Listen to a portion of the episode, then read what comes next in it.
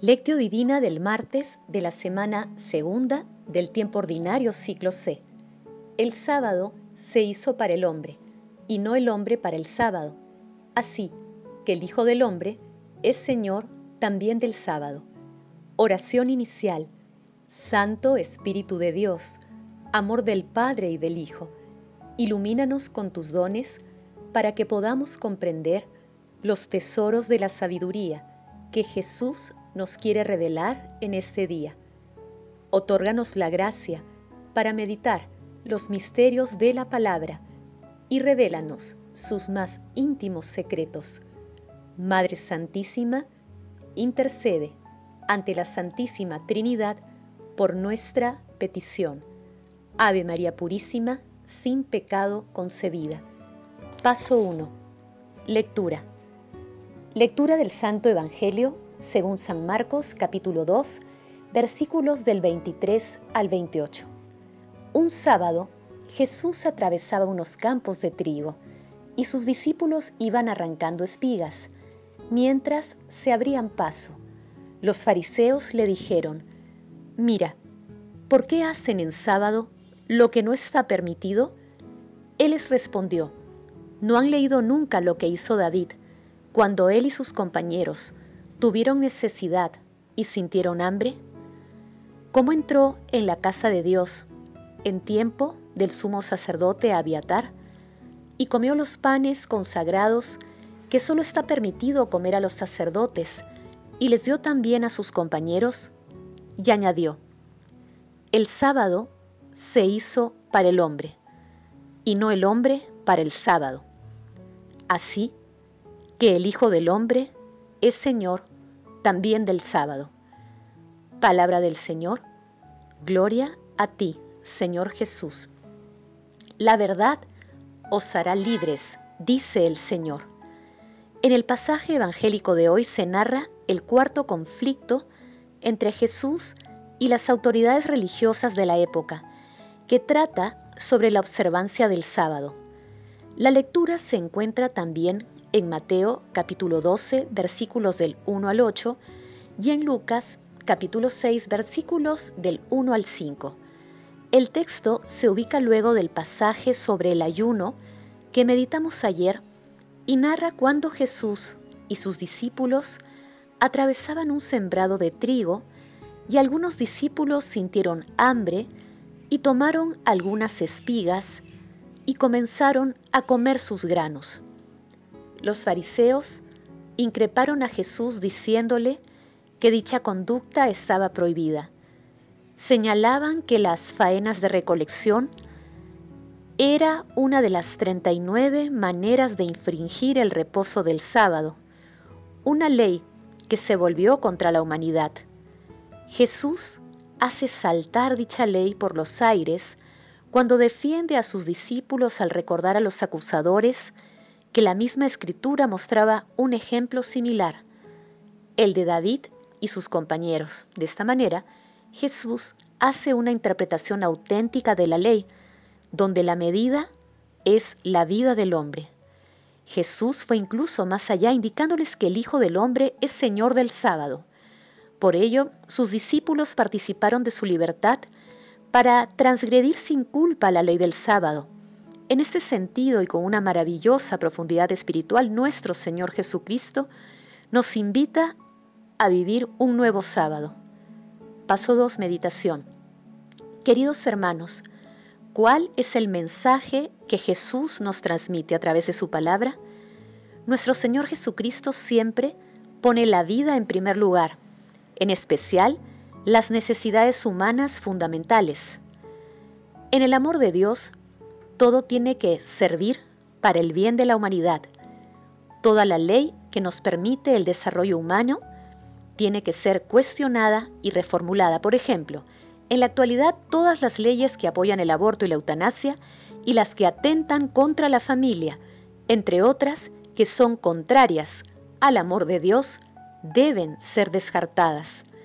En un mundo en el que el relativismo moral y religioso van ganando terreno, debemos asumir el desafío de la defensa de nuestra fe a través de la lectura orante de la palabra y de una práctica caritativa del amor de Dios. Por ello, nuestro Señor Jesucristo interpreta el espíritu de la ley en base al amor misericordioso de Dios Padre y de su propio amor por la humanidad. Hermanos, meditando la lectura de hoy, intentemos responder. Leemos y meditamos la palabra de Dios con frecuencia. ¿Estamos dispuestos a defender la vida humana de extremo a extremo con la palabra e invocando los dones del Espíritu Santo? Que las respuestas a estas preguntas nos animen a descubrir los tesoros maravillosos de la palabra de Dios y a vivir el encuentro con Dios vivo a través de la defensa de la vida y de las personas más vulnerables. Jesús, María y José nos aman. Paso 3, oración. Amado Jesús, concédenos la gracia de superar todo prejuicio y obrar siempre con caridad y amor en todo tiempo y lugar, en especial en favor de nuestros hermanos que tienen mayores necesidades espirituales y materiales. Espíritu Santo, ilumina el alma de todas las personas para que practiquemos con intensidad y fidelidad las enseñanzas de nuestro Señor Jesucristo, en especial la defensa de la vida y de las personas más vulnerables. Amado Jesús, concede a los difuntos de todo tiempo y lugar tu misericordioso amor, para que lleguen al banquete celestial y no dejes que las almas de las personas moribundas se extravíen para que lleguen a tu reino. Madre Santísima, Madre del Amor Hermoso, intercede ante la Santísima Trinidad por nuestras peticiones. Amén. Paso 4. Contemplación y acción. Hermanos, contemplemos a Dios con un texto de John Martin Kubarapu. Las autoridades religiosas del tiempo de Jesús dieron un carácter absoluto a la ley y transformaron el nido en una jaula. La ley religiosa no es negativa, es más bien necesaria. Es un regalo que Dios ha hecho a la humanidad a fin de revelarle su voluntad. Solo cuando se vuelve absoluta se hace negativa. La humanidad no está condenada eternamente a vivir siguiendo un código exterior, sino que debe usar el código exterior como una escalera que lleva a la caridad infinita. Las escaleras sirven para ser subidas y no para sentarse encima de ellas. Si el que había empezado a subir se sienta en la escalera, no entra en la libertad infinita ni permite entrar a otros en la vida se convierte en un obstáculo para el crecimiento espiritual de las personas hacia Dios, lo dijo Jesús. Si la religión basada en la ley escrita es un nido, el pájaro madre contempla con alegría el momento en que sus pequeños vuelan en la libertad del espacio infinito. Ahora bien, si es una jaula, instituye guardianes de la prisión que controlan las puertas, proveen el alimento cotidiano y están atentos a que los pajarillos no dejen la jaula. Castiga a los pajarillos que prueban salir de la jaula y ponen en tela de juicio su naturaleza absoluta. Por otra parte, crea dualidad entre el justo y el injusto, entre el que está dentro y el que está fuera de la jaula. En la jaula hay seguridad, protección, alimento y existencia, pero no hay vida. El pájaro que vuela no tiene seguridad, es vulnerable, pero tiene vida con sus infinitas posibilidades. La diferencia entre un nido y una jaula es que esta última tiene puertas y guardianes, mientras que el nido no tiene puertas, sino solo tiene una madre y un maestro. Cuando se pone a puerta a un nido, éste se transforma en una jaula. Cuando se quita la reja de la jaula, ésta se convierte en un nido.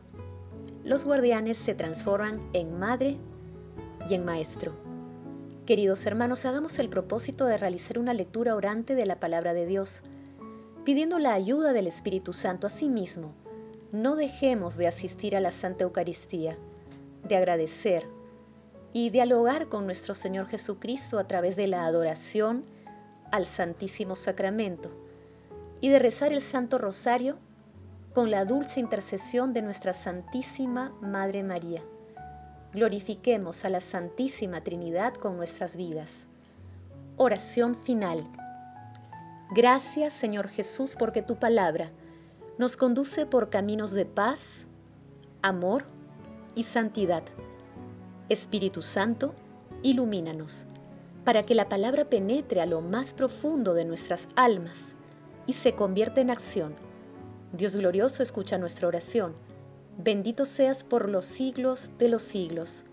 Madre Santísima intercede ante la Santísima Trinidad por nuestra petición. Amén.